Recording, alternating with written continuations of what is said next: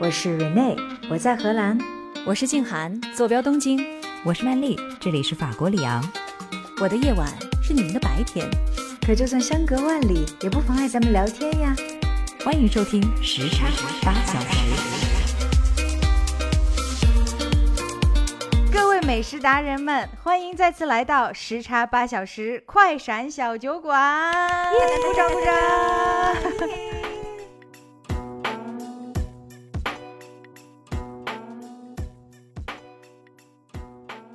们三位掌柜又在小店恭候大家多时啦！我是今天快闪小酒馆的大掌柜，来自荷兰阿姆斯特丹的 Rene。我不是掌柜，我自愿当小二。曼丽太谦虚了，那我呢？我只能当倒酒的了，服务员。来来来，自我介绍一下，服务员一号，我是住在法国里昂的曼丽。如果各位有什么想点的餐饮，请随时叫我。大家好，我是服务员二号，我是正在日本的静涵。有关于日本的酒水，请 call 我哟。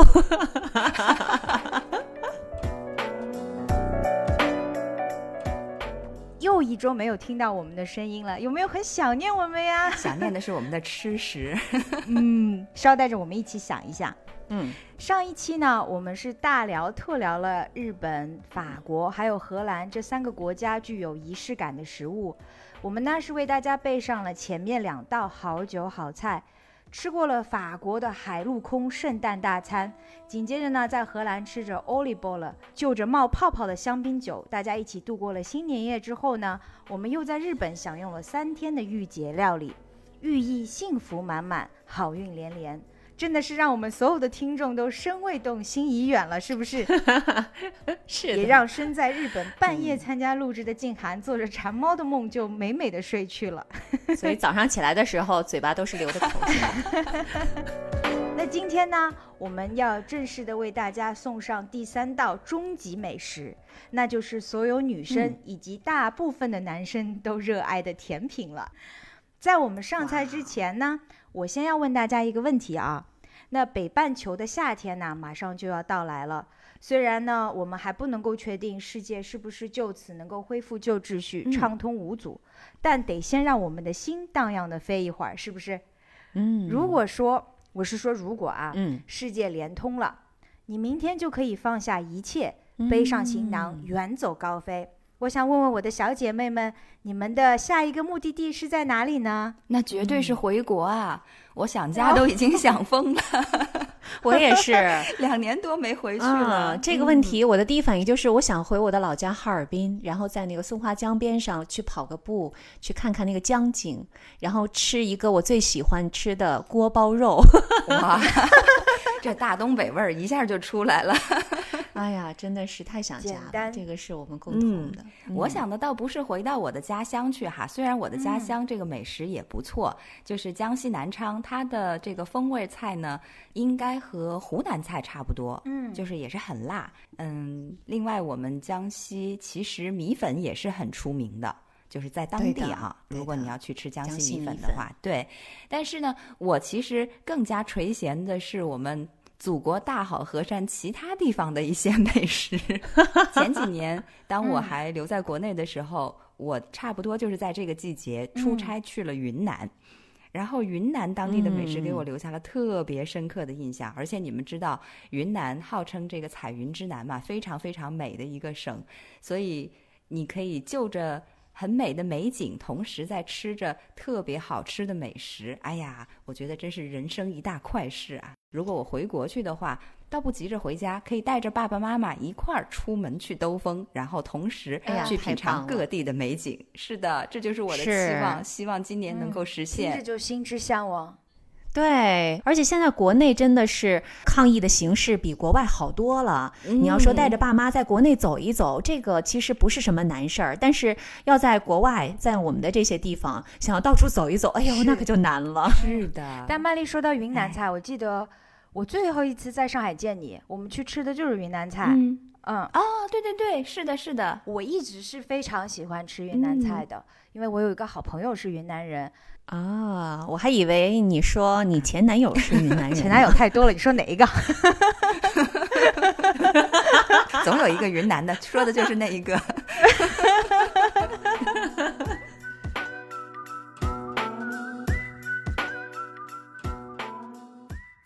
瑞内，你问了我们俩半天，你想去哪儿啊？如果现在世界已经连通，你可以马上背着包就走。你要去哪？其实想去普罗旺斯啊，那是我没有实现的一个生日愿望。去年，嗯，我是个夏天出生的宝宝。去年六月底呢，其实我是跟好朋友一起订了一个南法的旅行来庆祝生日的，结果呢，因为疫情取消了。嗯，所以如果 sky is the limit，我就想去普罗旺斯，我想去阿维尼翁看戏剧节。哦，我太想去了。是的，对，你要带上我哈，这次正好我的生日也是在夏天，所以我们两个巨蟹座可以一块儿借生日之名去好好的玩一下。是，一定 正好又在法国，我就借着地主之名，然后 混在你们里面。简单的介绍一下 Avignon，它是南法普罗旺斯的首府。在一九四七年的时候，法国的导演以及剧作家，他叫 Jean Viral，他就决定要办这样的一个戏剧节，选址呢就定在了 Avignon。戏剧节呢每年在七月份就在这里举行，会持续差不多三周的时间。然后每一天都会有各种不同形式的艺术在这里展现，戏剧啊、舞蹈啊、造型艺术啊，还有先锋音乐，应该说是在每一个角落都轮番上演。其实我很期待，就是走到一条小巷里面，然后突然就闯进了一个互动剧场，嗯，然后你就变成了艺术本身这一部分。我觉得太想去看了。哎呀，这个还挺好的。是的，Avignon 其实去年我们好像也曾经说过，说哎，是不是夏天的时候到 Avignon 去看一看？结果也是因为疫情，所以没有能够成行。哎呀，看来大家都对于这个 Avignon 有这个没有没有成型、没有圆满的梦想哈。我一直觉得一个人一生当中要有一个地方是会经常回去的，就是感觉是你的心灵的净土。当然，除了自己的家，除了上海，除了中国之外，嗯，普罗旺斯在我心中就有这样的地位。带上我，你们，你们两个，不是带上你是，好好好，是我们三个一起。好的，好的，好的，好的，一起去。太好了，就这么愉快的决定了，就这么愉快的决定了。虽然现在这个还没有办法实现，但是想想就感觉美好的世界已经向我们张开怀抱，等待我们的回归啦。嗯，有所期待，真是一件美好的事情。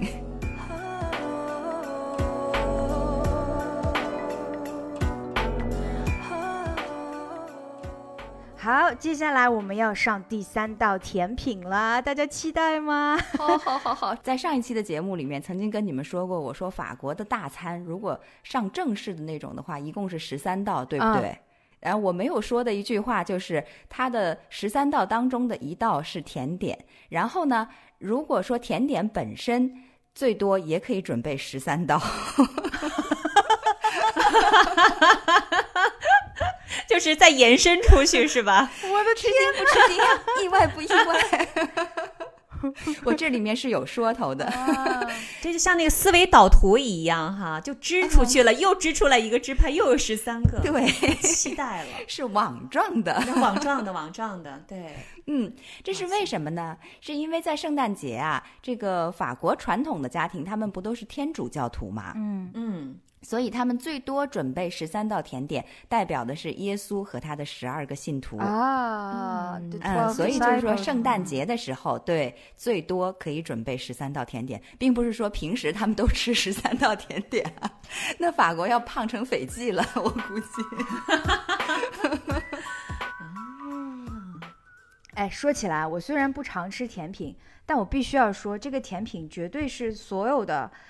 包括十三道菜里面 最讨喜的那一道，因为我觉得它色相标致长相还喜庆，而且呢，点心师总是总是最多的要从外观啊、口感上啊去做很多的很匠心的设计在里面，还总是有一个非常好听的名字。法国这一点上面做的真的是很厉害，什么 c a m b r l e 啊，然后比如说像马卡龙，我先埋个包袱，接下来曼丽肯定是会告诉我们的。哦，太棒了！对对对，我这儿有一串名字呢。嗯。哎，我记得其实我们小的时候吃甜品，好像还不是那么经常和随意的一件事情哈。我能想起来的就是自己过生日啊。然后老人过生日啊，然后饭后呢，爸妈突然之间就会变出来一个白花花的那个标花奶油蛋糕，然后在上面用红色的字歪歪斜斜的写着谁谁谁几岁生日啦。然后呢，过几岁生日就会插几根彩色的蜡烛，感觉是很有仪式感了。这就是我记忆当中吃甜品的这个这个印象了哈。嗯。但现在呢，我们真的是吃甜品自由了。随便跑一趟超市就可以买到各种各样的什么芝士蛋糕啦、奶油泡芙啦、水果派啦，还有冰激凌啊。嗯，那这种白乎乎的奶油蛋糕，我几乎是看不到了。哎，你说到这个，我其实倒是又被你拉回了记忆。嗯，小的时候那种白乎乎的奶油蛋糕，其实在上海现在保存的还挺完好的。你知不知道有一个叫红宝石的一个连锁店，灌奶油？对。他现在还在做那种特别简单、特别传统的奶油蛋糕，真的就是一层蛋糕这个底座，然后上面是厚厚的白色的奶油，然后再在顶上拿那个红色的那种食用颜料吧，应该是 点点一个小团团在顶上，一下子就回到了八九十年代的那种感觉。这也是很多人怀旧哈，就是适合很多人想要回到找到原来的感觉，就是就就像。现在各地还有那种什么人民照相馆，去照那种两个人标志的大头照，是一样的。真的吗？对呀，现在国内也有。它那个就是感觉几十年不变，是的，特别有岁月感。那个红宝石蛋糕也是，我们有的时候就去买，然后还很抢手呢。有的时候去晚了就没有了，就卖光了。然后去了以后，就听见人说我要六个红宝，我要四个红宝，就这样说，特别有意思。对，变成很可爱的红宝了。嗯，因为它的这个店的名字叫红宝石嘛。哎呀，顺便又打了一波广告。我觉得把中国的老字号的这种品牌又翻新，然后做成网红产品，这是一件很有意义的事情，也拉回我们回到很多很朴实、很简单的快乐的年代。因为童年的甜品记忆。其实就是红宝石灌奶油蛋糕上面那一颗罐头樱桃，就那个樱桃都是罐头的。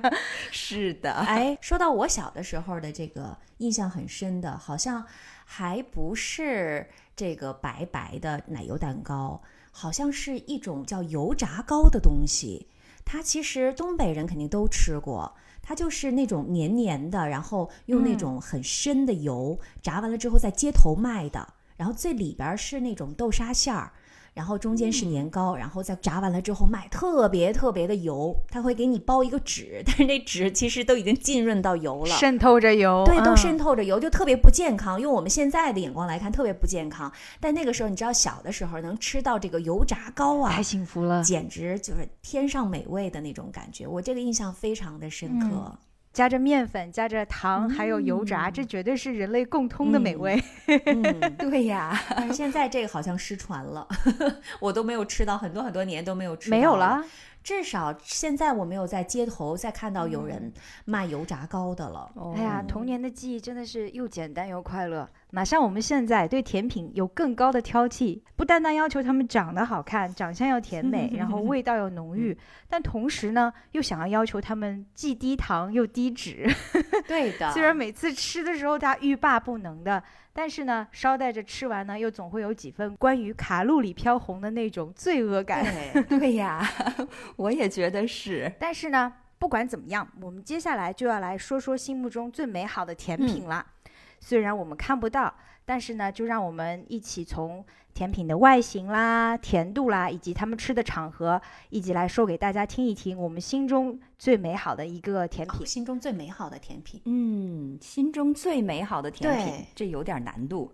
我心中一下出来了那么八九个最美好的甜品。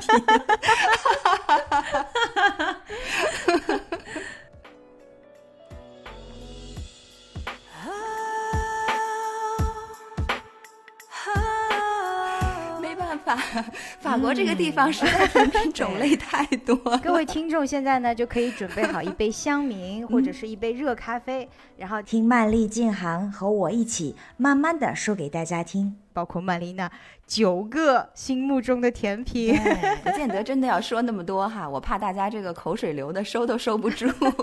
但是说起法国的甜品，真的是闭上眼睛随随便便都能数出一大串名字。嗯，我们中国人比较熟悉的可能有这么一些，像这个刚才瑞内提到的法式焦糖布丁，就是 crème brûlée，然后还有舒芙蕾 soufflé。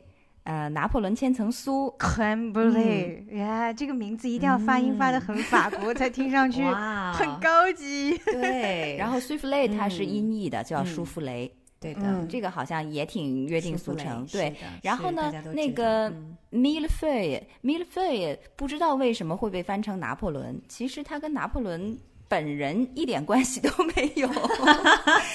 哎，你要不说，我还要问你。对对，它它本身的意思是千层酥，就是一千层的意思。刚好我想说的有一道荷兰的甜品，其实就是这个千层酥的变种，但是在荷兰跟比利时地区呢有个不同的名字，他们叫 d o m b o u s 东布什是，但它是什么？它没有意思，它就是千层酥的 荷兰版本的名字。哦哦，都查不到它的历史沿革，但是呢，它其实就是同样的一种甜品，就是两层起酥饼干当中呢，夹着一层厚厚的一层香草的鲜奶油。嗯，就是荷兰拿破仑。啊，对，是的，是的，一样的东西，没错。据说正宗的拿破仑千层酥好像是要有五层吧。比你说的那个层数要多一些，对，但意思是一样的。荷兰比较简化嘛，就两层嘛，对不对？为什么我想介绍 Dombus 这道甜品呢？是因为它是在一个特殊的节日会吃的，就是国王节的时候。传统呢，就是在这一天要吃橘色的 d o m b o s 平常的 d o m b o s 是没有颜色的，或者是粉红色的。但是到了国王节这一天呢，它上面那一层起酥会有一层橙色的 icing。为了来庆祝这个国王节的，嗯，这个还是挺有仪式感的，对对对。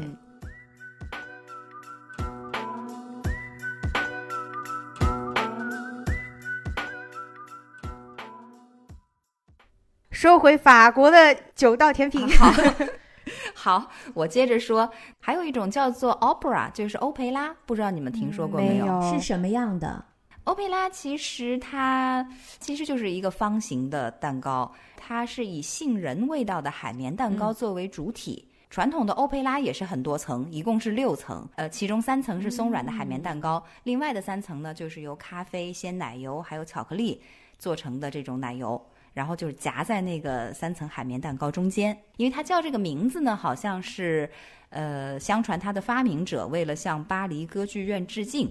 所以就给这款甜点取了这样一个名字，叫 opera。但是外观上其实跟 opera 是一点一点都不像的。这个我还真的不知道，好像没吃过哈。其实你在国内，如果你看到它，你肯定就会知道了。就是说，这个蛋糕我们都见过的，就很常见。但是在国内好像它不叫这个名字，它可能就会取一个名字，比如说叫什么什么奶油蛋糕之类的。总而言之，就不叫欧培拉。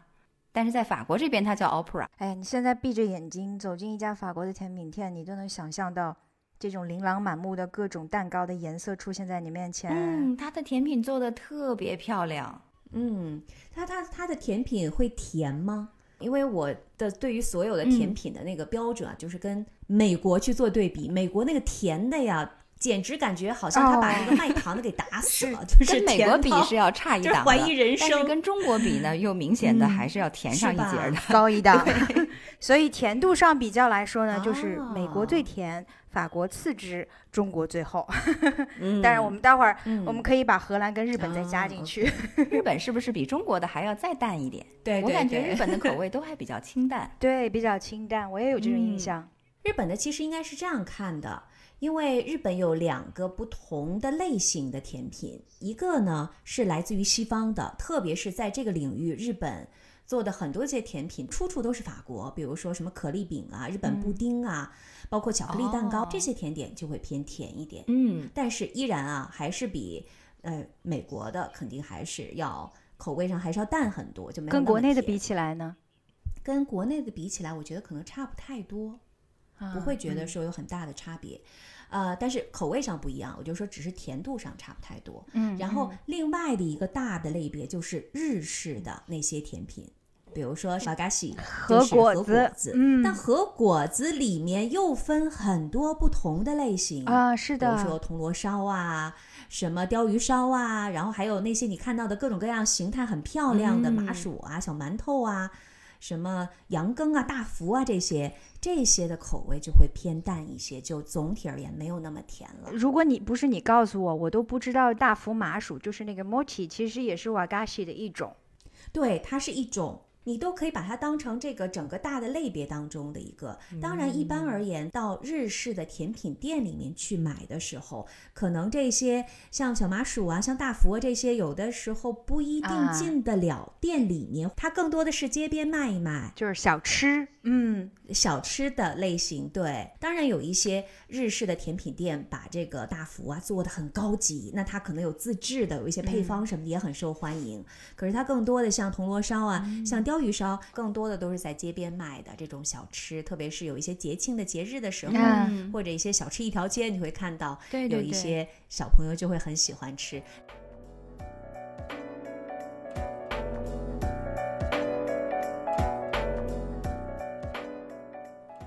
我们说那个麻薯，虽然说大家可能都非常熟悉那个大佛麻薯到底是什么了，但是也给那些不知道的介绍一下。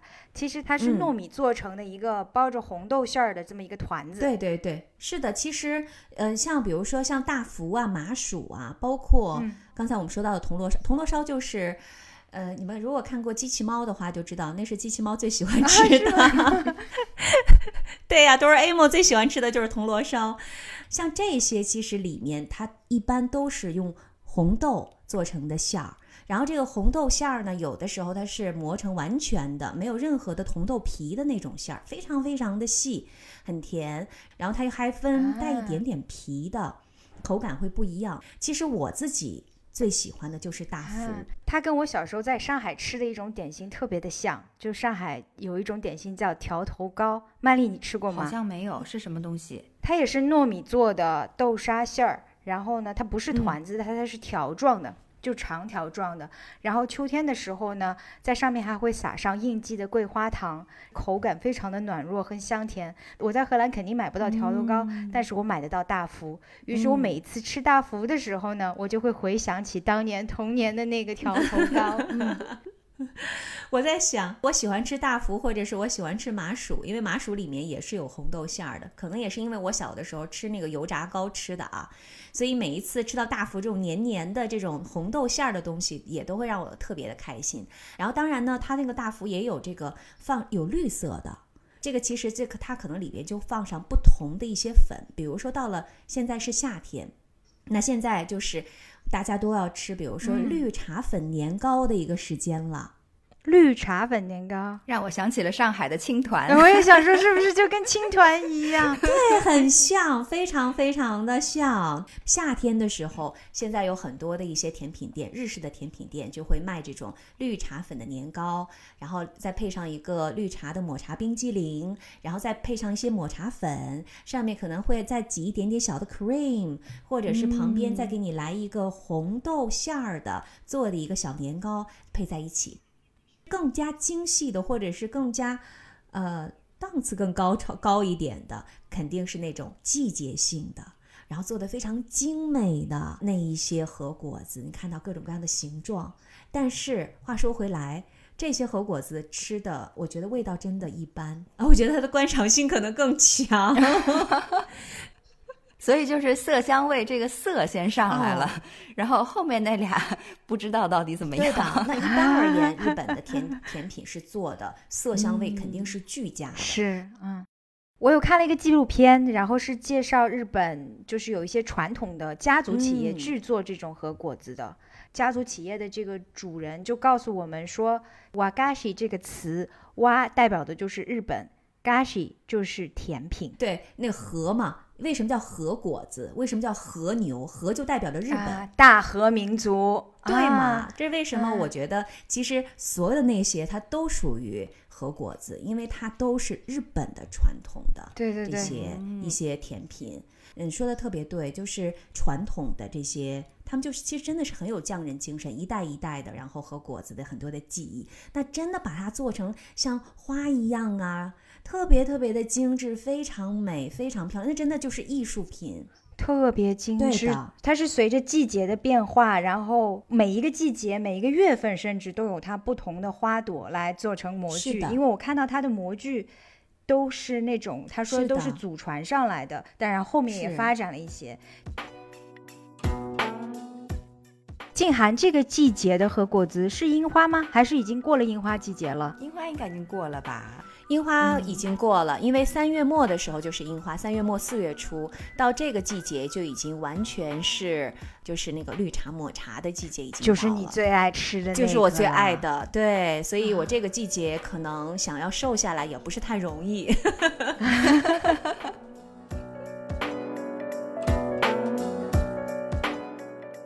那我们平常可能在日本真的每个人都去吃那传统的和果子的机会可能不是太多，但是吃这种应季的，然后你吃一个绿茶的这种年糕的机会非非常非常多，很受欢迎。很多店都是限定，比如说今天我可能就有三十份，然后卖完了就没了，所以它是茶点是吗？就是在下午茶的时候吃的还，有点像就是 afternoon tea 的时候，让大家可以一块儿去呃吃一个，然后聊聊天，然后放松一下。哎呀，嗯我现在就在这里脑补，就是你在那边边说，我边想着夏天，然后五颜六色的这种呃甜品。我现在的画面就是我我们仨坐在院子里面，然后旁边有鸟叫声，太阳很好，清风徐来，然后喝着绿茶，吃着这种绿茶 年糕，哎呀，太美了！没有什么是一份甜品不能解决的问题。对对，那我跟你呼应一下，法国这边呢，到了夏天呢，就会应季推出很多的水果塔，各种各样的水果塔，嗯就是 tarte aux fruits。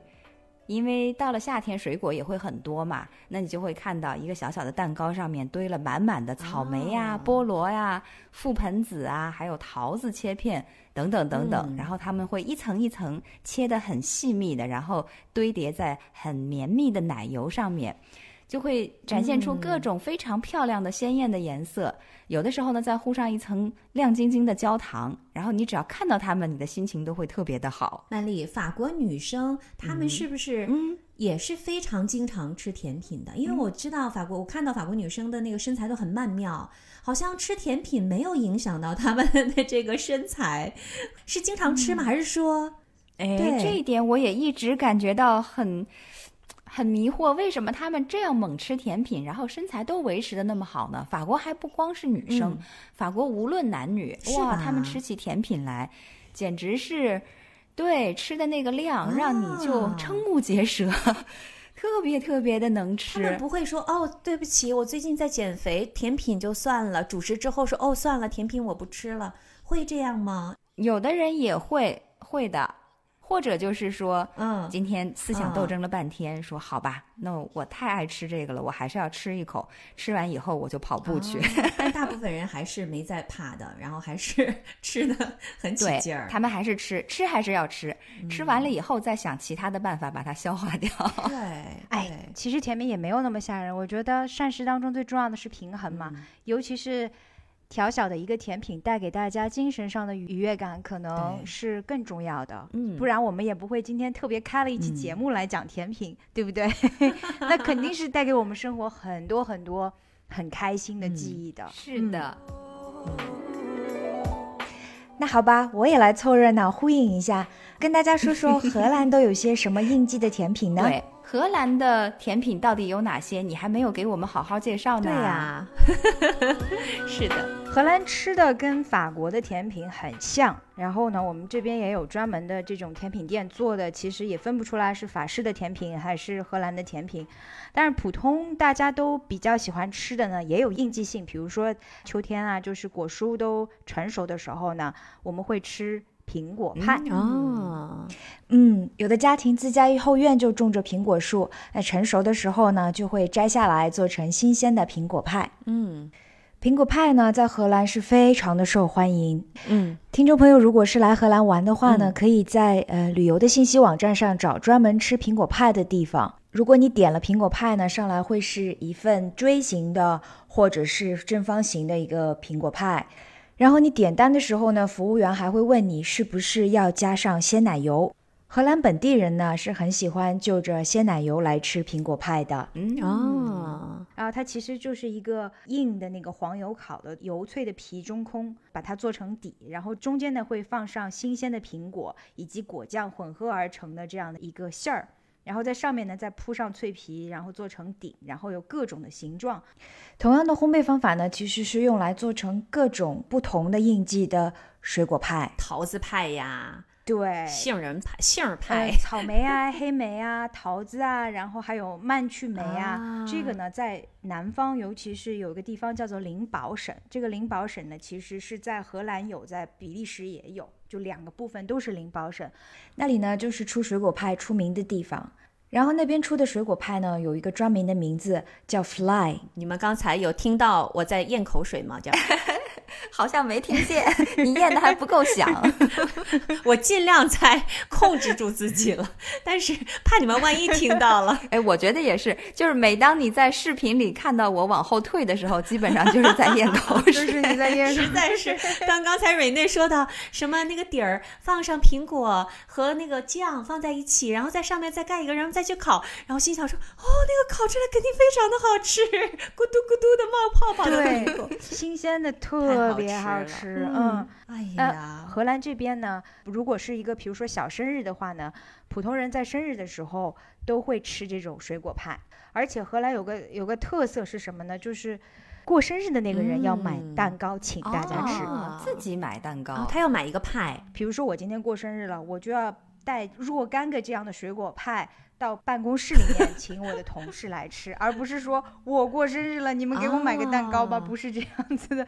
这是很有荷兰特色的一个庆祝方法。啊，那同事们吃了派之后要做什么？对他们要有些表示吧？说一说 Happy Birthday 吗？对呀、他们没有，他们会跑过来跟你说一声和 felicitated，意思是恭喜你，恭喜。你又长了一岁了，对对对怎么感觉是在讽刺？对呀、对，有一点这种感觉。恭喜你，对对对，恭喜你嗯又又老了一岁。又老了一岁。皱纹又多了一层了。嗯，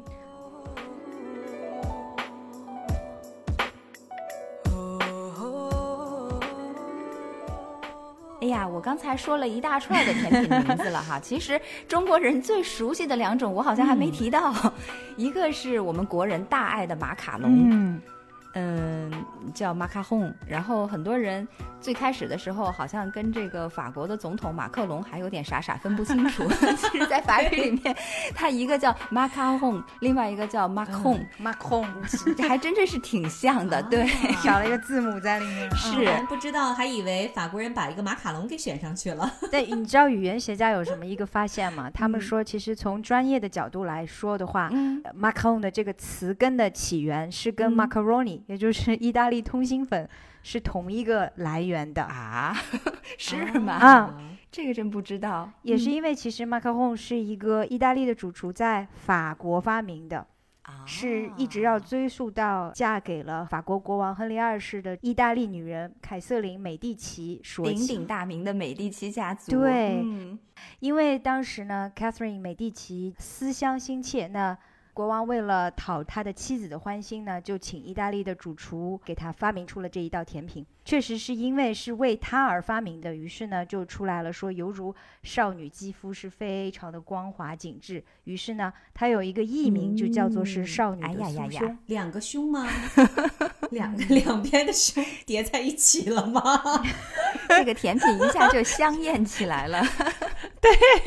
其实我知道 Macron 就是因为它的这个艺名开始的，就是所谓的少女的酥胸。我就觉得哇，好美啊！法国人连这个都要 带上这样的一层传奇意义的来宣传他们的甜品。蕊内这个发音一定要发清楚，因为你说这个马卡洪，我好几次都听成了马克洪，我就觉得你是在说马克龙。马卡龙，马卡龙，对。曼丽，我想问的是，这个马克呃，这个马卡龙哈，都说好吃，我这也差点被绕进去。都说这个马卡龙好吃，但是我也尝了一下，也是那个那几个最受欢迎的牌子之一啊。然后也是大排长龙，我也去买买了吃，我就觉得，嗯，怎么好像没有我想象的觉得那么好吃？我也有同感，你说的这一点特别对，就是马卡龙呢，在法国其实并不是一个特别出挑的甜点。我觉得马卡龙它之所以非常受到国人的喜爱，真的主要是靠颜值，并不是说靠味道。那么在法国呢？对，在法国呢，因为所有的甜品。颜值都很高，所以马卡龙也就显不出它特别的出挑了。法国人一般吃它的话呢，就是比如喝咖啡的时候或者下午茶的时候，单独点一份马卡龙。但是呢，这里的马卡龙绝对不会出现说像在国内那种大排长龙要去。排好几个小时，或者是多长多长时间去买一份马卡龙？对，这真的是名声在外的一道甜品。不要说在中国国内了，我就记得当时我们还在美国的时候，纽约开了 Londoner 的。第一家店，嗯，就是一个非常有名的一个马卡龙的一个品牌。对，我说的就是这家。当时在纽约街头也是排队才能进店的，所以它在纽约也特别受欢迎。对，在日本东京也是这样，大家这个牌子依然非常受欢迎，然后也现在依然非常火爆。应该说是除了在。法国本地之外，在世界上其他国家，马卡龙都是非常出名的一道甜品。所以我说，其实营销是很成功的。但是我同意静涵的说法，口味上来讲，它跟其他的法国甜品比起来，真的是逊色不少。是的，我也同意，它就是傻甜傻甜的，没有别的 优点。它除了甜味，你吃不到别的口味在里面。对呀，它没有什么层次。是的，这是 典型的墙里开花墙外香。对的，对的，对的，真的，我今天很开心，说出了我很久以来的一个困惑和内心真实的感受，得到了你们的呼应。本来我还以为可能人家东西好，你可能不会享受，对吧？品味不够。所以我今天在两位 对品味不够，今天。当着两位姐妹的面，就非常诚恳的说：“我真的不觉得它好吃，没想到你们也是这么想的。”那一层皇帝的新衣被脱掉了，感觉，对对，感觉很开心。在节目里面把它的光环给揭下来了。是的，是的。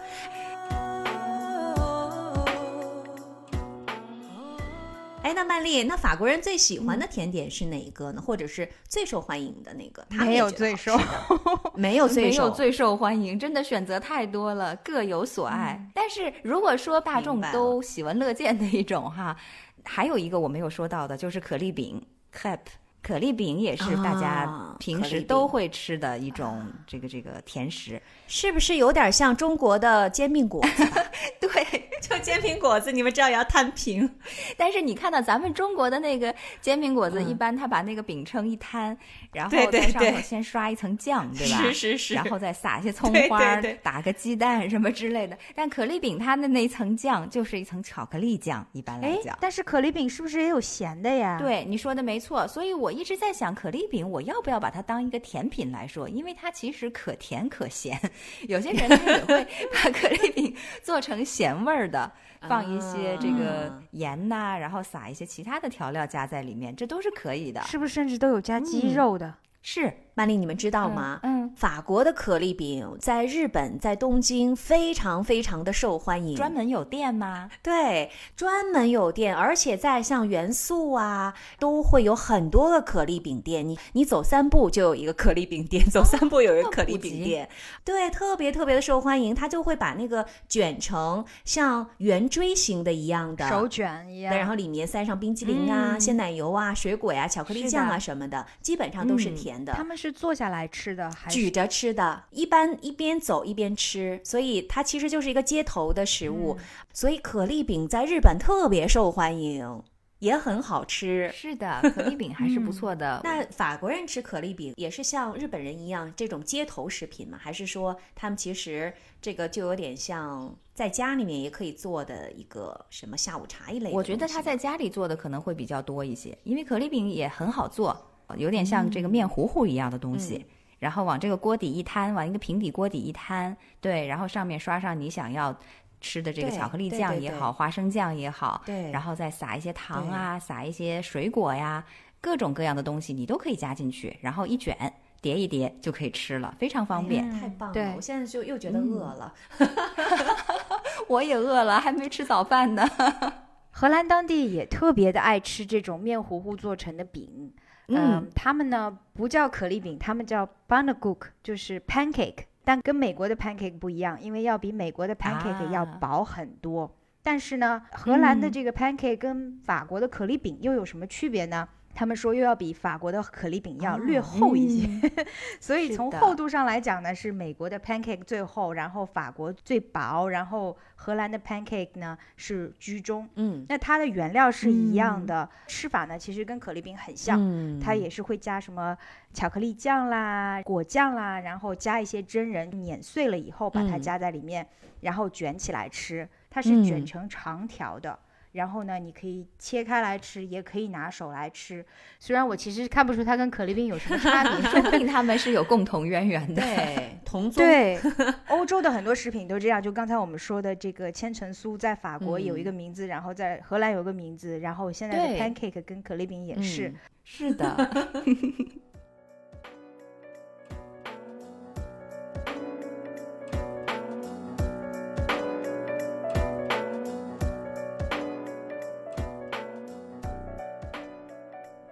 另外一个我想介绍的荷兰甜品呢，就是荷兰特制的有一种叫做呃 stroopwafel，就是华夫饼干。嗯，哎，你好像之前说过一次，但是没有太展开说，就是好像国礼一样的，是吧？是粉很重要的一个礼物。对，是非常经典的一个荷兰人会送给外国朋友的一个礼物。它其实就是杯口大小，然后嗯被压成斜楼纹花纹状的华夫饼干。华夫饼干嘛，我想大家可能都吃过，当中就是有一个糖浆，这个糖浆呢可能是焦糖口味或者是蜂蜜口味的。它有个很好玩的故事，其实最初被创造出来呢，是因为饼干厂 不舍得浪费边角料，然后呢，然后他们就想出来一个办法，把所有的饼干的碎屑啊挤压在一起，然后用那个华夫饼的模具把它压缩起来，它其实就是两块那个华夫饼干。当中加上糖浆，把它压在一起。吃法呢也很特别，就是它因为正正好是一个杯口状的大小，于是呢你要把它放在热咖啡或者是热的茶上面，然后热气呢就会让那个糖浆有一点点融化掉。你吃的时候你就把它掰开，然后你就能够看到里面的焦糖就被拉出来一根一根的丝。那吃起来呢，华夫饼干的香脆呢就和。嗯，当中夹心焦糖的这种绵软呢，就是有机的结合在了一起，甜甜蜜蜜的。这 stroopwafel 呢，除了是送礼的上品之外呢，它也是荷兰当地人非常喜欢的一种，嗯，在下午茶的时候配咖啡跟茶点来使用的甜品。嗯，我为什么说说它是送人的礼物佳品呢？在荷兰人送给别人一袋华夫饼干的时候呢，往往会把它放在一个印着戴尔夫兰的一个铁罐子里面。戴尔夫兰呢，其实就跟我们的青花瓷很像，据说就是荷兰人跟中国人学的青花瓷。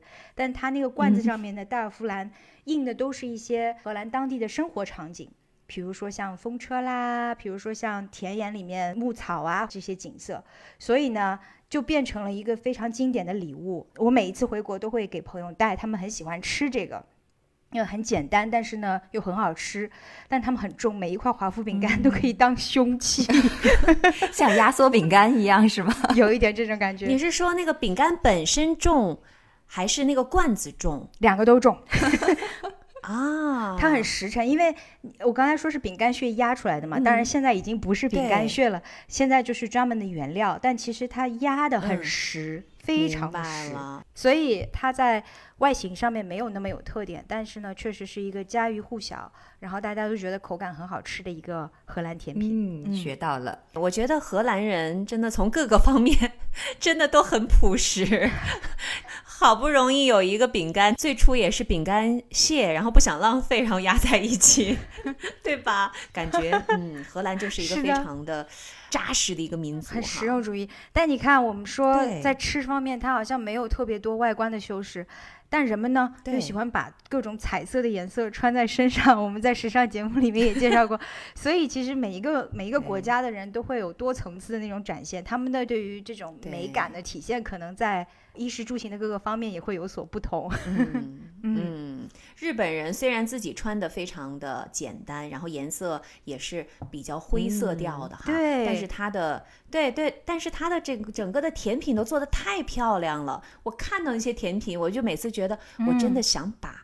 这一层商场这一层每一家的甜品我都想尝个遍，就每一次我看到都有这种感受，觉得哎就迈不动步，因为做的太好看了。是，所以就是那种应季性的和果子，就有点像马卡龙一样，它们长得很好看，但并不一定是最好吃的甜品。而那些很朴实无华的，比如像可丽饼啊，呃，还有大福啊，这些就是日常生活中我们每天都会想到就会流口水的那些美食。对，而且吃的更多。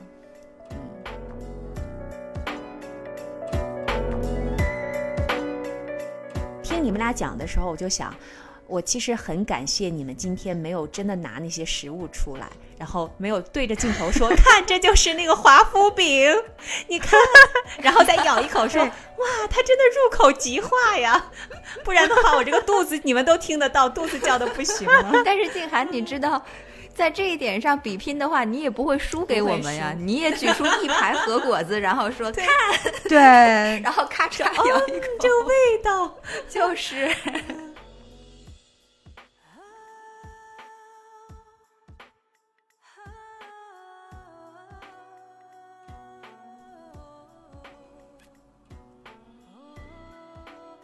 哎呀，我们说了好多那么多好吃的，但是我觉得啊，就是我们到了一个新的国家，文化融入的过程当中呢，肯定也会碰到一些当地人非常爱吃，但是我们却怎么也接受不了的东西，是不是？嗯，那必须得有。那接下来我们跟大家说说有哪些当地人超级爱的美食，但是作为我们这些新移民怎么也受不了的那些吃的吧。那我先来说。啊，你猜我可能会有什么东西吃不了在日本？你们猜？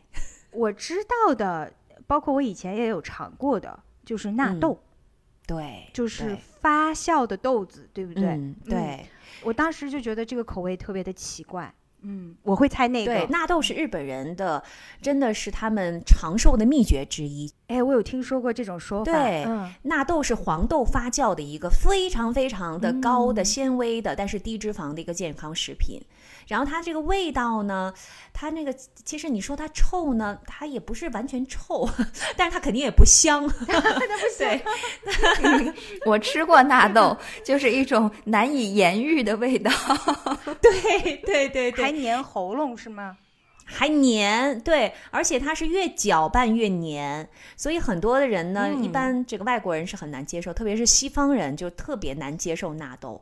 但是我呢，其实还好，越搅越黏，越搅越黏，越搅越黏。我想到，我想到麦芽糖了，对，它真的可以拉出丝儿来的，就是那个纳豆，你搅和搅和，是的，拿一个，嗯。那纳豆其实吃的时候呢，一般它会都会附。两个小酱包，一个是一个呃，就是像酱油一样的小酱包，另外一个是黄色的芥末，把这两个都放进去，搅进去之后，搅起来之后，然后再吃，其实口感就没有那么糟糕了。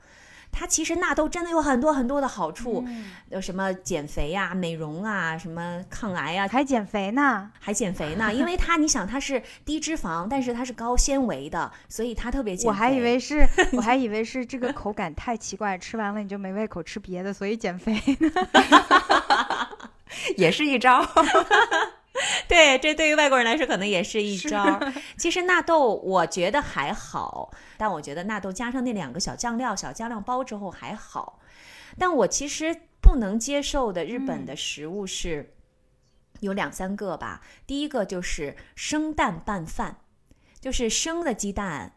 这个打一颗蛋，打一颗蛋进去，然后开始拌。其实别小看这个简简单单的这个拌饭啊，这个是日本人心目当中堪比怀石料理的一个超级美味哦，真的？对。那他会加盐或者是酱油来调味吗？还是就生吃，他会加一点点酱油，因为日本人真的吃什么都加酱油，他们的酱油也是有各种各样的口味的。当然，它是完全的生的蛋，他就直接把它打到放到那个热腾腾的米饭上面，然后开始加一点酱油就开始拌。他们觉得这样最大限度的保持了蛋的那个原来的鲜香。对它能够最大程度的保持生蛋的那个原来的鲜美的味道，但是我是觉得，哎呀，我有点接受不了这个生蛋的那种生的那种感觉，所以而且它更黏糊，想象一下，它特别黏糊。我是没有吃过生蛋拌饭，就是说光是他俩在一起哈，但是我吃过什么呢？就是那种牛肉盖饭，然后他在那个一片一片的那个牛肉上面再打一个生鸡蛋。然后把它们搅和在一起，那个的话我吃了，我感觉口感其实还不错哎。对对，因为加上生蛋之后，其实可以让肉也好啊，饭也好，它更顺滑一些，口感更嫩一些。它口感可能是，呃是没有说的，但是我可能只是不太喜欢它很生的那那种味道。其实日本的生蛋的质量都是非常好，只是因为口味的问题，我有点受接受不了。嗯嗯。然后另外一个有点我不太习惯的。我觉得你们可能也会同意我，他们日本人吃饺子很奇怪，吃拉面也很奇怪，他们都会有一个定时。我接受不了的原因是，他们都会配一个米饭，他们就是用主食再来配一个主食，我就特别不能理解这一点。然后心想说，你本身已经吃了个面条，已经是一个碳水了，然后你再配个米饭，这不就是碳水炸弹吗？就是这一点也是我接受不了的。对，这两个是我觉得嗯不太能够接受的一个日本的呃对哈，这个饺子配饭这个是挺奇怪的哈。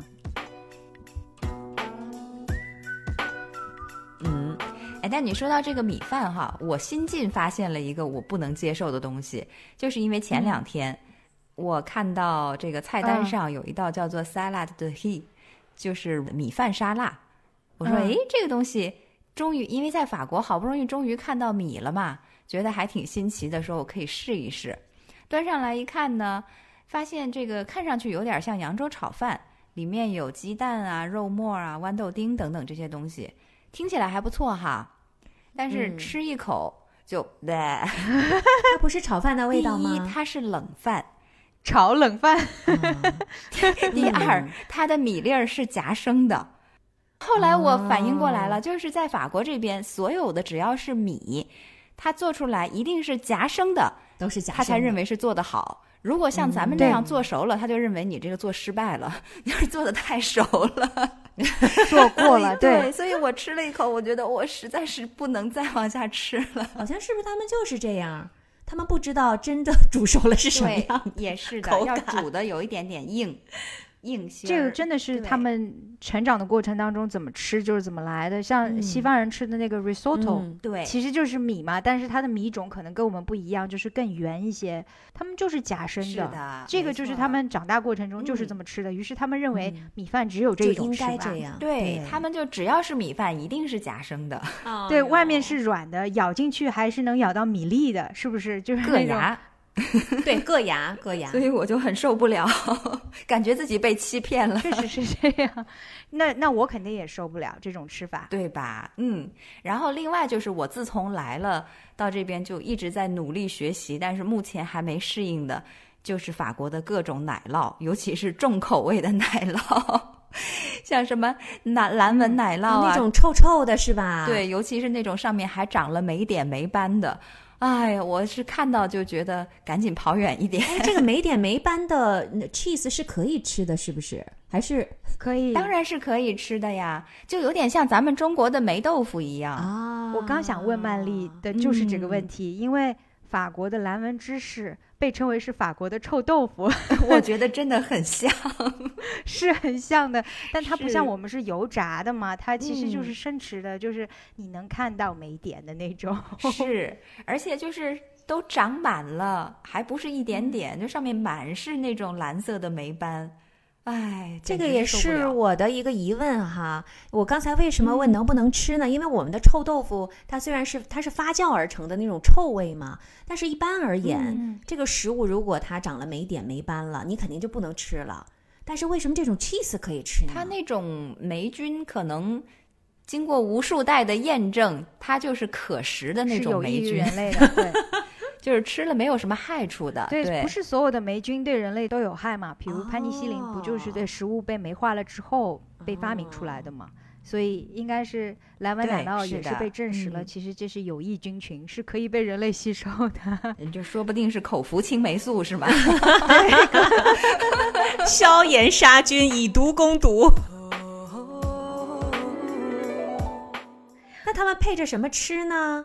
你就眼睁睁的看着它，它就像你吃饼一样啊！你就切一块饼，然后就放进嘴里就嚼了，你就眼睁睁的看着它把那个霉点霉菌给吃了。哎，这个其实是我吃得惯的东西。我觉得西方的奶酪，我来了这之后感觉有点老鼠掉进米缸里。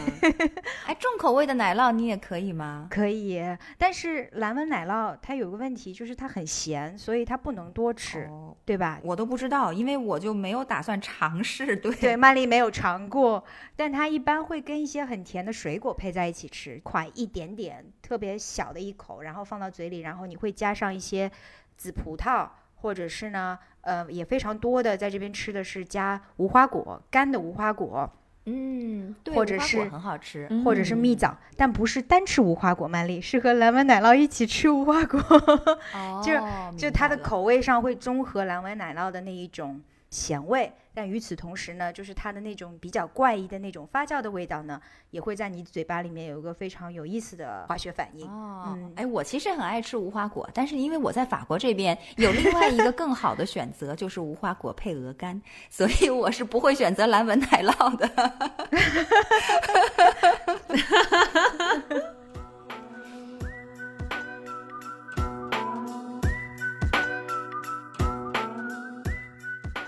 哎，瑞内，你有什么东西是现在还接受不了的？就是荷兰的这些食物。我接受不了的这个食物呢，其实不是因为食物本身，而是因为它配的那个酱料。我受不了的呢是荷兰人吃薯条配蛋黄酱。真的，这是荷兰人非常引以为傲的一种吃法，甚至呢都有人说这是一种可以配得上米其林的吃法。为什么呢？不知道，就是有有这个传统。就它不单单有蛋黄酱配薯条，它还要配花生酱。哎，法国这边其实偶尔也有，就是薯条配蛋黄酱或者配一些其他奇奇怪怪的酱，但是主要当然还是番茄酱了。我记得很多年前看那个昆汀塔伦蒂诺的那部电影《低俗小说》里面，嗯，呃，其中有个人物就说起来说他刚从阿姆斯特丹回来，然后他说我最奇怪的见闻就是他们那儿的人吃薯条配蛋黄酱。当时我完全没有印象，就是说这事儿跟我任何关系没有。嗯。然后若干年之后，我搬来了阿姆斯特丹，然后我又想起了这部电影，于是一切都说通了。倒不是因为他口味不好，就跟静涵觉得饺子定时、主食配主食这事儿，在我的成长过程当中不存在。就我觉得薯条跟蛋黄酱这两件事不属于一起。对。但是荷兰人说这是不二选择，就是。你能想到薯条配其他的东西吗？简直太多了！哎，所以你如果去荷兰的麦当劳、肯德基里面去买薯买这个薯条的话，他给你的酱是蛋黄酱，不是 ketchup，不是番茄酱。你是要自己买酱料的，不像中国，你可以随便去拿，就是你会花很少的价格。你买薯条的时候，它是不是标配给你一种酱料的？你要跟他说，那你配的呢？就可以根据你自己的口味，你说，比如说我们在美国或在中国就会问你要不要 ketchup，对吧？但荷兰人就问你你要蛋黄酱吗？哦，这是默认搭配，对，默认搭配就是这样子的，明白了。然后花生酱呢？就是他们叫 satay sauce，其实不是完全的花生酱，它其实是一种加了很多很多糖在那个花生酱里面。然后这个花生酱里面其实是有花生的那种碎的原粒的。那这种吃法呢，其实是从以前荷兰的殖民地印度尼西亚传过来的，因为 印尼菜里面不是有很多那种 satay sauce。那他们也会把它拿来配薯条吃，这个在我看来又是一个你刚才说的叫什么来着？又是一个呃卡路里的炸弹，碳水炸弹。对对对，在我看来又是一个碳水炸弹，就是蛋黄酱也好，呃，花生酱也好，在我看来都是酱料当中的这个卡路里之甚呐。然后你又配上薯条去吃，是的，这个就跟你刚才说的这个步行街上的可丽饼店是一样的。荷兰的沿街全部都是这种卖薯条的地方，然后你能看到很长很长的队排着，然后每个人拿出来都是就是一个锥形的一个容器里面放着薯条，上面浇着白白的或者是褐色的花生酱。哇！哎，但是你这样说的话，荷兰人我看整体来看体型也挺好的呀，并没有说多么的肥胖或者怎么样。这个跟法国人爱吃甜品是一样迷之谜团，我也不知道啊。但是有一点可以解释的，就是因为他们骑很多的自行车，他们很热爱运动啊，他们很爱运动，是的，对对。所以运动还是减肥的不二法门。想想那个国王和王后两个人有多爱运动，他们 平常的乐趣就是，比如说你周末问大家你们都干嘛了，他们说啊我昨天去骑自行车了。他们这个还不跟我们普通人说的那种自行车一样。就是他们骑的是那种，就是竞越野的，屁股翘得很高的那种山地型的那种自行车，就有点像 Tour de France，就是法国自行车赛里面的那种自行车。嗯，因为荷兰是世界上唯一一个国家，自行车车道是铺满全国的。就任何一个角落都有自行车道，怪不得上一次你说你是来自于自行车王国的瑞内啊。对，嗯，联系到一起了吧？嗯，是的，我是听说荷兰的自行车是特别的盛行，所以可能这个也解释了为什么他们那么爱吃蛋黄酱，还是并没有很胖的原因，体质也有问题，跟我们不太一样，真的是太不公平了。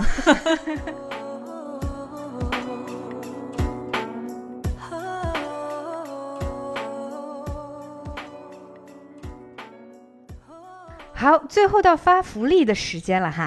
我想我们刚才说了那么多，然后大家脑子里也脑补了很多，口水流了很多。嗯，那我想最实际的，也跟大家最关联的，就是等到大家又可以旅行了之后，到了世界各地，尤其是到了日本啊、法国、荷兰当地，我们应该要吃一些什么呢？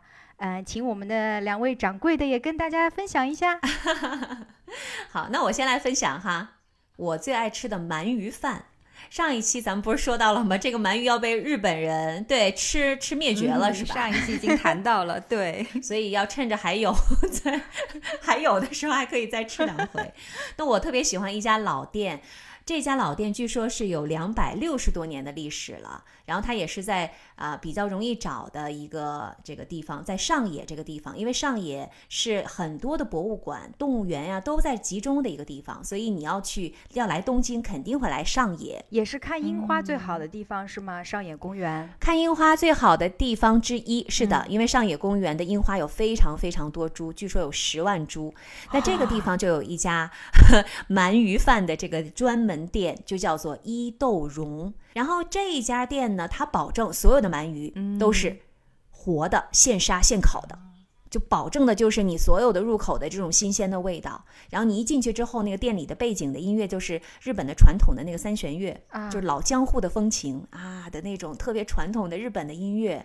然后很多的那些食客来吃的都是一些上了年纪的日本的老先生啊、老太太呀，他们都穿着和服来用餐。这不是必备的，穿着和服进店不是必备的，但是会有很多一些上了年纪的老人，他们其实日常的时候会因为一些原因就会穿和服。那他们比如说来到这样的很传统的地方，可能也会选择穿这个和服来。感觉回到了江户川时代，对，就感觉这个整个的环境都是特别的有历史感，然后再加上这些食客来的，就感觉跟他们一起穿越了。呃，进去之后肯定就会有这个呃老奶奶店员给你什么上茶呀、上热毛巾呐，然后还有这个大厅里面摆着一个模型，据说那是昭和年代的伊豆荣的一个迷你的模型，所以整个店的感觉都是非常有历史感的。然后他们据说。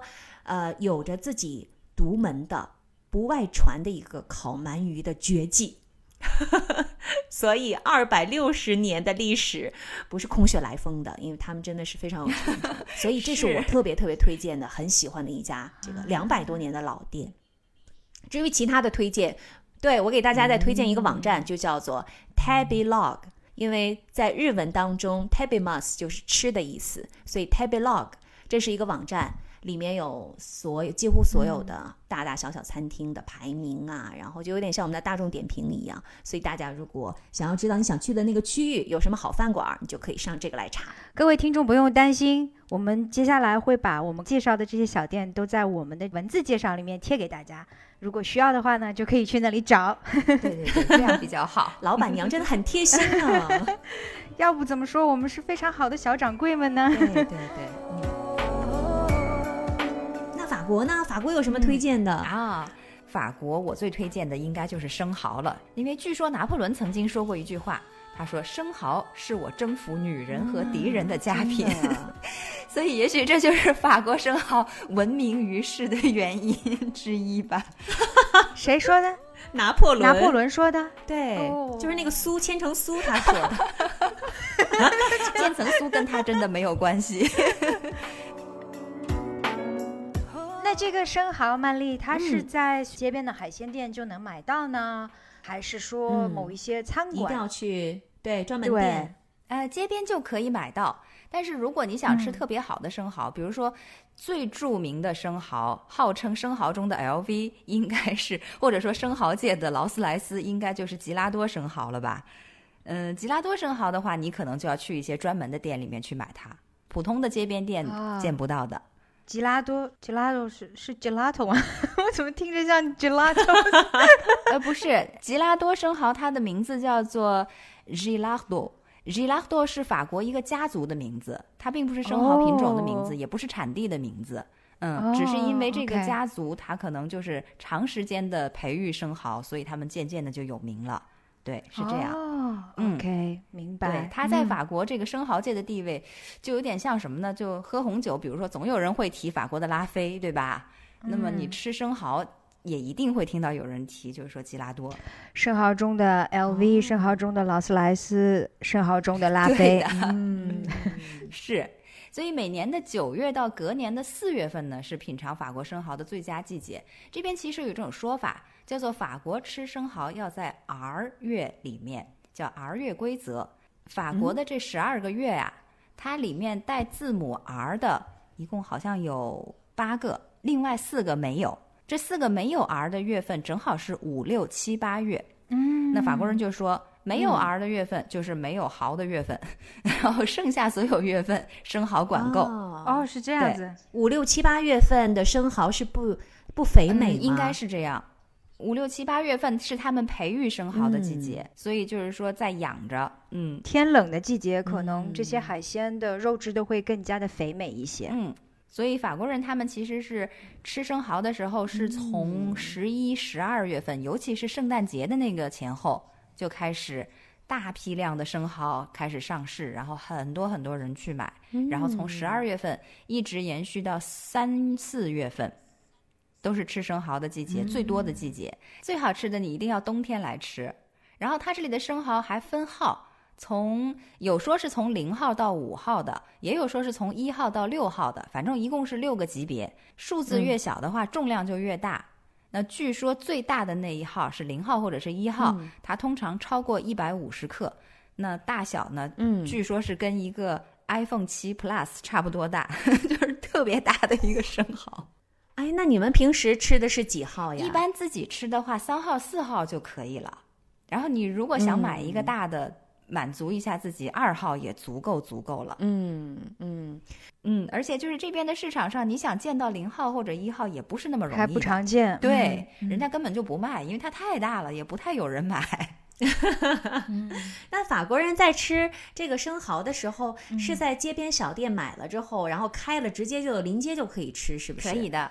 对，就是露天的那种，就直接就是这种吃点心的小摊儿，然后对，然后你就说我要一大生蚝，或者说我要多少生蚝，他就会给你开好，然后配上其他你想要的小菜呀，还有一杯白葡萄酒，然后你就可以开吃了。荷兰的农贸市场上面卖生蚝的摊前也总是很多很多人的。其实我在荷兰的一大爱好就是逛农贸市场。他们有卖生蚝的那个摊位前面也会有大大小小不同的生蚝，他们会分成是野生的跟养殖的那一种，然后野生的就会更贵一些，养殖的就便宜一些，养殖的会大一些。但我在这里没有听到过他们那么严格的从五号到零号这样来分等级。是的，但是已经是非常好吃的一种了。所以你这么一说，让我更期待去法国吃法国的生蚝。来呀，来呀！现在这个季节不行，要再过几个月。哎，那价格怎么样？哦，价格，对对对，我刚才为什么说我要介绍生蚝，就是因为它在法国特别的物美价廉。嗯。对，生蚝一直在我的印象当中是很贵的这种食物，对，就感觉要是想要吃到饱就得破产的那种。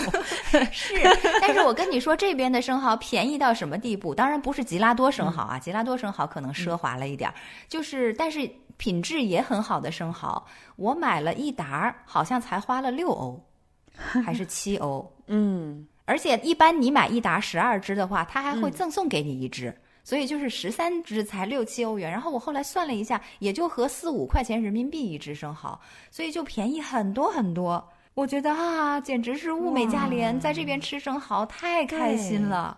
嗯，荷兰市场上能买到的，就是普通的生蚝，就养殖型的，一般是在二点五欧左右，也就是差不多嗯二十块钱人民币吧。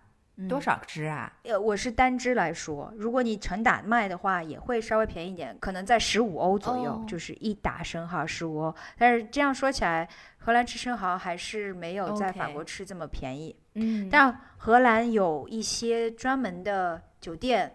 嗯，在海边嘛，其实你是去可以自己挖生蚝的。哇，这个好。对对对，你来，我带你去，我们去挖生蚝。好啊好啊，啊，你连点儿都踩好了是吗？太好了。对对对对，你能挖多少就都算你的。嗯。哎，我刚才说到我爱在荷兰逛那个农贸市场哈，那农贸市场上呢，还能找到另外一个我想推荐给大家的荷兰的特色产品，那就是奶酪了。虽然曼丽说她吃不惯哈，哎呀，如果是重口味的奶酪，那我就还要再培养培养。我是奶酪爱好者，所以我特别 想知道。对，因为其实除了重口味的奶酪，奶酪其实还根据年龄有不同的档次跟级别嘛。它其实是按照就是它发酵时间来算的，比如说四周以内的呢，它就算是年轻的奶酪，它叫嫩奶酪。然后也有八周之内的，然后至长的呢就有十个月以上的，那就是那种皮都开裂的那种奶酪，就是硬的能砸人的那种。这边卖奶酪呢有专门的这种市场上的，就是我刚才说的农贸市场。而且我建议呢，如果大家想要带最正宗的这个荷兰奶酪呢，最好的地方其实就是普通的街边的农贸市场。而这个农贸市场在每一个城市都有很多，而且几乎是每天是固定的，在某一个地方会开市。这些即使是街边的这种奶酪店里面呢，它也会给游客提供那种塑封的服务，所以其实是可以安心的买完了之后放在你的旅行袋里面带回去的。为什么说他们的这个奶酪更好呢？因为他们一般都是自己农场里面自己生产的，它形状各异，它有那种切片的奶酪，也有一个个做成圆球状的，就是奶酪球。那在荷兰这边最著名的呢，一个是黄色的。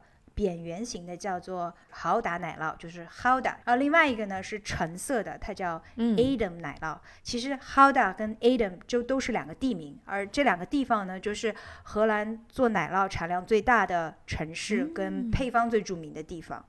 这些市场可以说是全年无休的，因为我说就他们都是自己农场生产的嘛，原料很新鲜，价格很公道，并且每一年任何时候你去。包括疫情期间，你都是可以买到的。即使是在下雪的天气里面，他们也是都是在户外摆摊。这个我觉得荷兰人真的是非常的厉害。然后他们会把那个奶酪就全部都摊在你面前，然后商户呢还会把各种，比如说新出的重推的那种奶酪切成小的手指状的饼干那样大小，嗯，作为试吃放在面。对对对。所以你你想象逛市场这件很开心的事情，除了可以吃生蚝，还可以试吃各种奶酪。你 看这个和法国的农贸市场是一样的，很像，对不对？嗯。然后如果你想要去到那种专门卖奶酪的商店里面呢，他们会更加贴心的把大小尺寸不同的奶酪都结合的放在方便携带跟密封的那种旅行礼品袋里面，然后呢三四种口味放在一起，然后呢用五颜六色的各种材质包好。感觉就是非常好的伴手礼，自己回去吃也好，然后送人也好，都是非常非常，呃，适合的礼物。那瑞内，我想问一下，你刚才说到了老中青的那种奶酪，嗯，是吧？三种。对对对。那老中青的奶酪哪一种好吃呢？或者它都怎么去吃它会比较好呢？因为我特别爱吃奶酪。对，它不单单是老中青，它其实有各个年龄的都有，取决于每个农场它自己的配方跟处理方法会不一样。一般来讲呢，呃，年纪比较轻的奶酪就会比较柔软一些。感觉像海绵一样松弹，嗯，随着年龄的增长呢，它就会变得越来越坚硬。到了比如说七个月以上的呢，它就是已经是超硬的奶酪了。十个月更加不要说了。呃，他们在荷兰的吃法呢，呃，也是各种各样，就是你可以把它放在烹饪的食物里面，别人做成那种轻奶酪，上面有一层让你的通心粉变得更加柔软的那种吃法，也可以就是单吃。单吃的话，这边最经典的就是把面包烘烤的热热的，然后涂上一层黄油，嗯，然后呢再加上一片或者两片奶酪，然后就把它当成是三明治这么来吃。嗯，如果你的面包是很新鲜的，奶酪是很新鲜的，那自然这种吃法也是已经是非常非常美味的了。那还有呢，就是配着小食来吃，就是比如说你到了下午，嗯，饿了，然后当点心，他就会把它切成一个一个方块形的。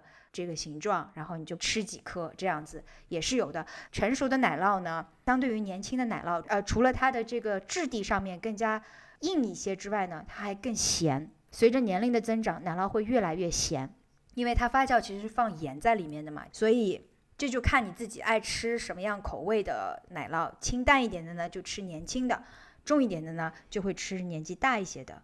其实奶酪在配方上也有很多创新嘛。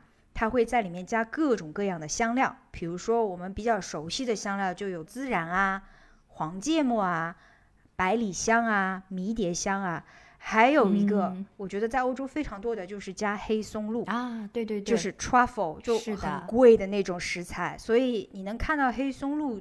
的奶酪一般都是最贵的奶酪，但我特别爱吃这种加了香料的奶酪，就是在奶酪的那种咸香里面还加了一层香料本身的那种特殊的味道，有时候甚至能吃到香料的那个籽在里面，比如说呃黄芥末的那个籽，你都能品尝到。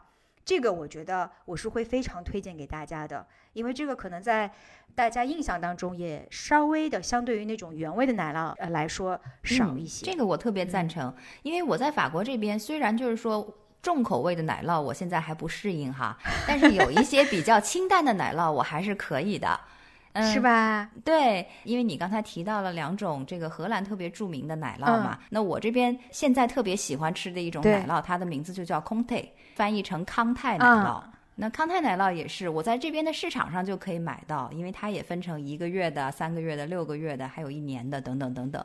反正基本上越年轻的奶酪，它就是果味儿越多一些，然后这个奶酪的味道本身淡一点。但是如果他年纪大了的话，它就是质地也比较紧实，然后那个奶酪的味儿也特别重嘛。所以这个奶酪的柔软程度跟跟我们的年龄是相反的，是吧？就他们年纪越大越紧实跟硬质。是，而且味道也很足。对。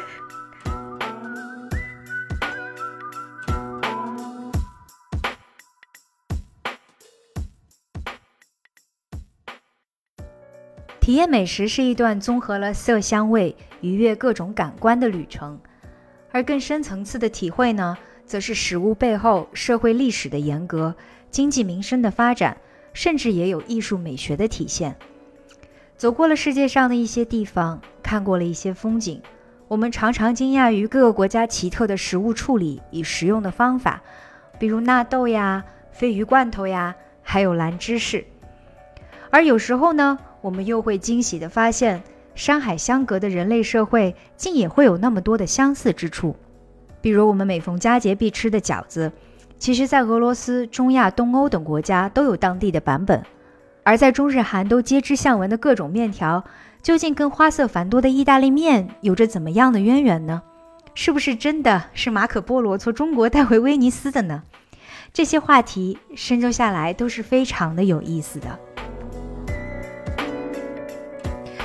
我们这一趟的饕餮之旅呢，虽然说篇幅有限，但我们还是很尽兴的给大家上了若干道的大菜。希望通过介绍这三个国家的美食以及他们背后的各种历史故事啊，能够在这个特殊的时期呢，让听众们仍然能够感受到世界的相连。等到尘埃落定呢，让我们再一起背上行囊，吃遍世界美食。到时候我们要跟静涵、跟曼丽一起去普罗旺斯看演出，然后吃生蚝，然后还要跟静涵一起去吃和果子，去吃很多很多日本好吃的东西。必须有的，现在已经垂涎三尺了。必须必须，这个我都已经写在小本本上了。我要做到一样，check；做到一样，check 一样。那我们这一期的美食之旅就到这里了，万分依依不舍。我是曼丽，我在里昂和大家说一声再见。希望你们今天整一天脑海里面都能够浮现出各种美食的样子。啊，我是静涵，我这里是东京，我这马上就到晚饭的饭点了哈，所以我现在饥肠辘辘的，想着今天晚上要做一点什么让我觉得，嗯，可以让我很满足的味蕾的这个饭，因为今天我们的整个下午的录制真的把我馋虫给勾出来了。我是住在荷兰乳牛王国的 Rene。再次感谢大家做客我们的快闪小酒馆，也感恩你们和我们一起漫无目的的欢乐漫谈，时差八小时，我们下期不见不散，拜拜。那我们下期再见，拜拜。